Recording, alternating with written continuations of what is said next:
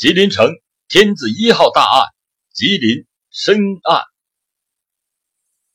我不知道是不是清代的几次火烧船厂焚毁了相关档案，也不确认是不是塞外江城吉林市自清代后期涌入了太多移民而稀释了原有的城市记忆。总之，吉林城过往的好多惊世旧闻。已被尘封于历史。若非好事者刻意探求，或者无心插柳者机缘凑巧，即便是一丝端倪，也万万不会再现世上。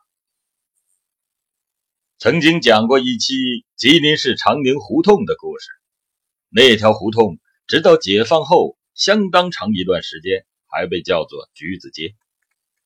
所谓橘子，乃是清代人参专卖机构。官绅局的俗称，在清代，人参的专卖收入是超过吉林省地丁赋税的财政主要来源。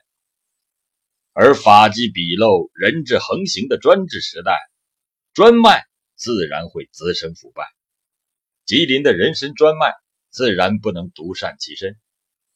几经积压校辩，终于在清代嘉庆年间酿成了震惊朝野的。吉林参案。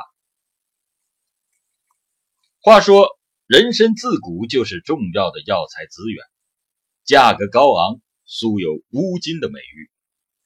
清代康熙年间，吉林市就设立有人参行，对人参资源进行管控。康熙四十八年后，除通过内务府供纳皇室一定数量之外，清政府对统购剩余人参。进行了专卖交易，购销价通常为八到十倍不等，因此政府是获利颇丰。乾隆十年后，鉴于产量有所下降，为保证政府收入，清政府将交易形式改为官绅局控制下的市场交易，也就是向采参组织发放参票作为许可证，每票收官绅。十二两。每年十月，当年采集的人参统一陈列在吉林城官绅局，由吉林将军组织相关人员，按领票张数以及上缴数量，拣选优等人参作为贡品的头帮参。筛选后的人参当场过秤，按重量开具销售执照，谓之二帮参。当时的人参。严格禁止私采暗卖，没有票的人参被叫做黑参，交易黑参一经查获，按律治罪。吉林城内人参的专营体系是由官绅局揽头、把头、刨夫组成，官绅局代表官方，由吉林将军衙门理事同知兼任局务委员，揽头由十多个包采商组成。包采商被清廷授予顶戴，为首的揽头称为总商，把头刨夫就是具体实施采集活动的人，许多人终生专营此业。另外还有一些所谓手眼通天者，能从官绅局搞到计划外的申票，也多由揽头处理，从中渔利。然而，这一种靠天吃饭的行业，并非所有从业者。都是稳赚不赔，特别是清代中后期，由于过度的开采，人参资源日渐萎缩，产量是逐年下降，参票不再受到热捧，连年出现放不出去的所谓卧票。为了弥补人参专卖中出现的财政损失，乾隆五十九年，由大学士福康安建议对参鱼。实施征税，以税款购买二帮参，补充卧票导致的供身不足。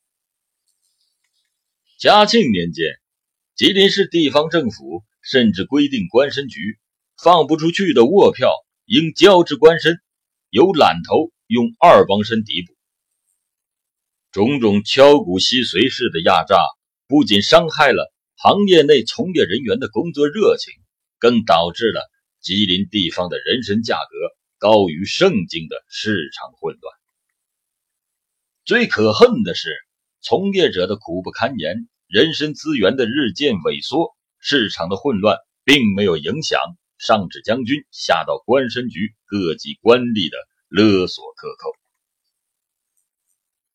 上行下效，吉林人参行业腐败混乱之势愈演愈烈，甚至贡参也出现以次充好的情况。嘉庆初年，官绅中竟然发现混有央参。什么是央参？就是经过人工培育的人参。嘉庆十四年，内务府督察御史。北京参行经纪人联合检验贡参，发现吉林贡参中好参不及一成。进一步调查发现，吉林上报户部的参鱼银两数量存在诸多的问题，而且原吉林将军秀林以下多人存在贪腐性。嘉庆大怒，责成有司严肃处理。最终，秀林及其第四子。家产被抄没，秀林赐死。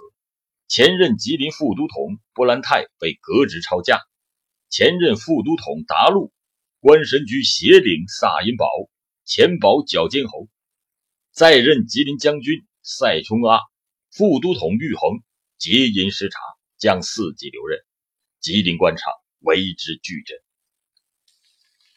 然而，突击惩处之后，管理机制。并没有出现革新，贪腐的温床也没有被彻底的摧毁。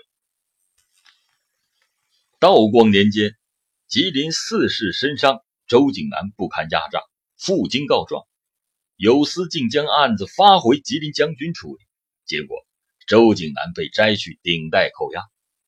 周景南寻机密遣其侄子赴北京督察院控告，终于酿成另一次下派钦差的审案。